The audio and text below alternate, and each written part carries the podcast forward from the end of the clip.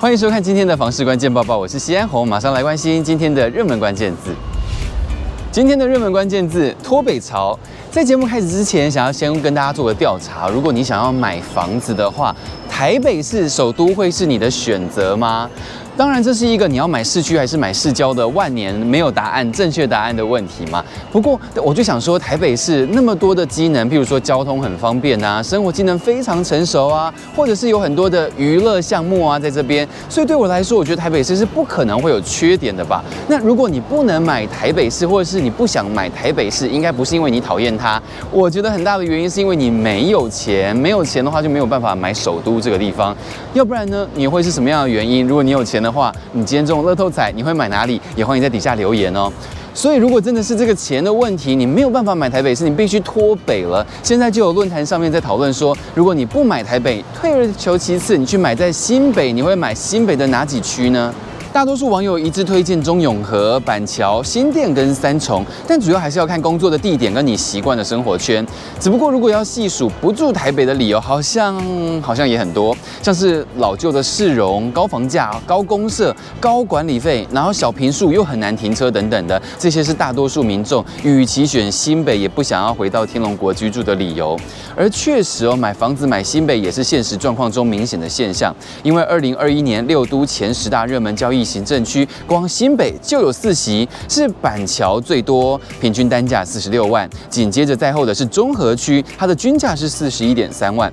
淡水区是第三名，均价二十四点一万。然后最多人呃第四第四多人想买的新庄区，每平均价是三十六点七万。而其实这个四区哦有很多的共通点，其中第一点就是它强劲的需求，因为这几区刚刚好就是新北人口最多的地方，有刚性需求嘛。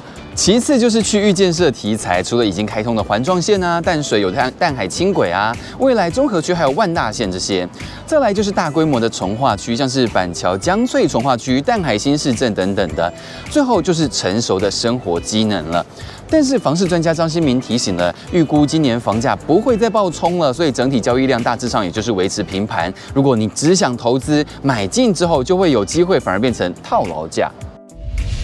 今天的精选新闻就来关心台中新兴的地区了。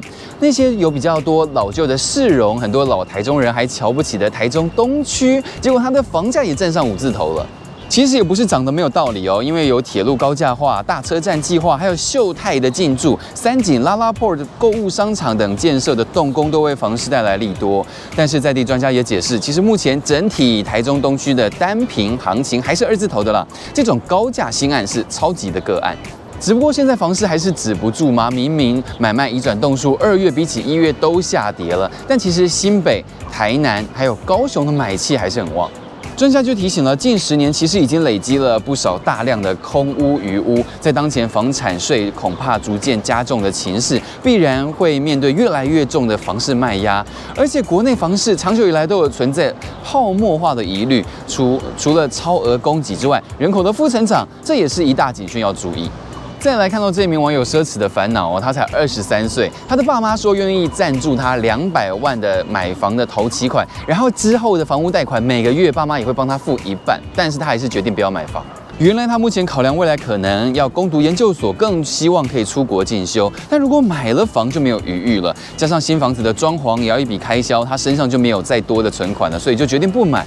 这个文章引发了很大批的讨论，但大部分的意见还是认为，如果你有稳定的工作，你有能力，还是早点买房会比较好。而提到的装潢，你会选择壁纸吗？你会不漆油漆，然后贴壁纸吗？因为壁纸大家都会觉得它就是一个方便高 CP 值的选项嘛，想不到在网络上被大大的打脸。网友认为壁纸除了日后很难撕掉，也许一开始真的很漂亮，但是随着时间经过啊，有污渍、有破皮，会翘起来、凹凸不平，甚至发霉、壁癌都会出现。尤其还有可能躲蟑螂、蚂蚁、白蚁这些。然后湿气如果积在壁纸里，还会导致合适啊、原木地板逐渐的塌陷。一口气讲了超多缺点，非常吓人。今天的买房卖房，我想问来看到这名网友真的是海景第一排，他直接见证了炒房的手法。他说呢，他原本看中了一个房屋交易平台抛出的房子，却被告知卖掉了。结果他就在另外一位房仲看到，又提高价格，然后重新铺抛出来，这是什么操作呢？底下网友就提醒了，这种商业手法，A 做低价出快手，然后 B 再重新抛出，A、B 再共享利益，就是炒房的一种。所以如果同一区连续这样操作几个物件，这一区的房价就会上涨，炒房就是这样成功的。